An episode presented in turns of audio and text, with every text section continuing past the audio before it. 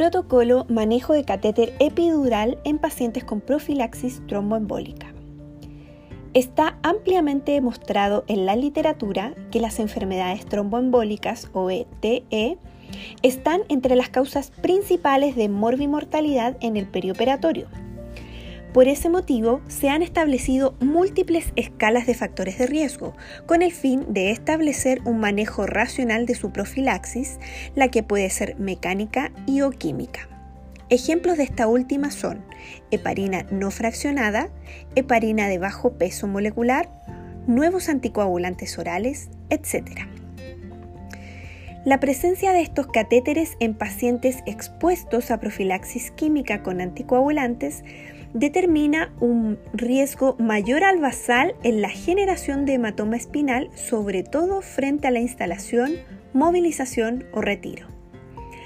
Todo lo anterior exige un riguroso manejo de las conductas en torno al catéter antes mencionada y por lo tanto de la coordinación de la dosis y horarios de administración, lo que implica la utilización de ventanas terapéuticas, esto es, utilizar el momento de menor efecto anticoagulante para la movilización y retiro de los catéteres, de manera de no aumentar el riesgo de aparición de hematoma espinal, el cual constituye una complicación que puede ser catastrófica, dado que puede implicar daño neurológico permanente por isquemia de la médula espinal.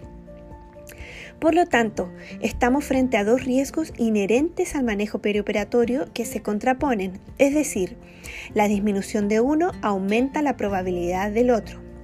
Lo anterior exige de parte nuestra la mayor rigurosidad en el manejo de ambos. El objetivo general es disminuir la brecha de riesgo de complicaciones perioperatorias asociadas a la analgesia neuroaxial y profilaxis química para ET. El objetivo específico es establecer una guía de manejo clínico en relación a la administración de profilaxis de ETE química y la instalación y manipulación de catéteres epidurales y paravertebrales. El alcance es para todo paciente que tenga un catéter epidural o paravertebral y que esté bajo el efecto de fármacos anticoagulantes, sean en dosis profilácticas o de tratamiento. Es responsabilidad de la enfermedad de médico quirúrgico administrar y registrar la hora de administración de la heparina de bajo peso molecular según corresponda. Antes de la instalación de un catéter epidural, si el paciente recibe dosis profiláxica de heparina de bajo peso molecular, verificar una ventana de al menos 12 horas si el paciente recibe dosis terapéuticas, se recomienda una ventana de 24 horas previo a la punción.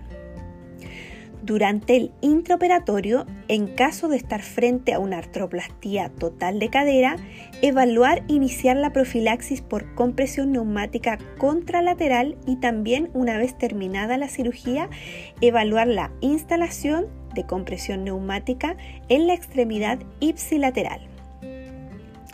Posterior a la cirugía, la primera dosis de heparina de bajo peso molecular post cirugía debe ser indicada en conjunto por el cirujano y el anestesista tratante después de 12 horas post punción y o instalación del catéter. Será el anestesista tratante quien evaluará prolongar el tiempo de la primera dosis según los factores de riesgo del paciente y del procedimiento.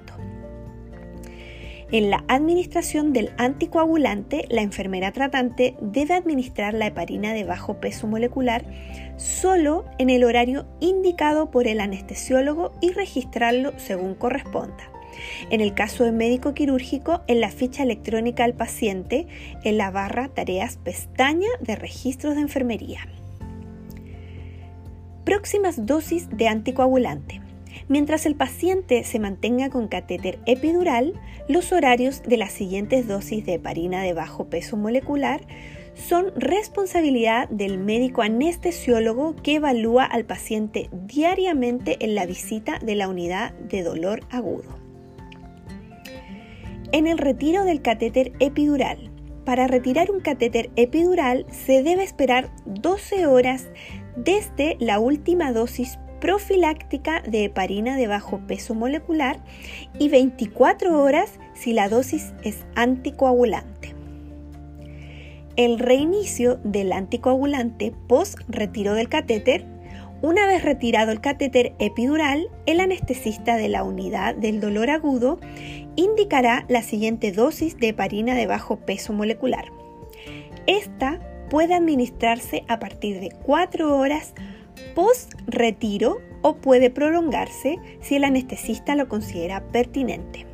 Debe registrarse en la ficha médica electrónica.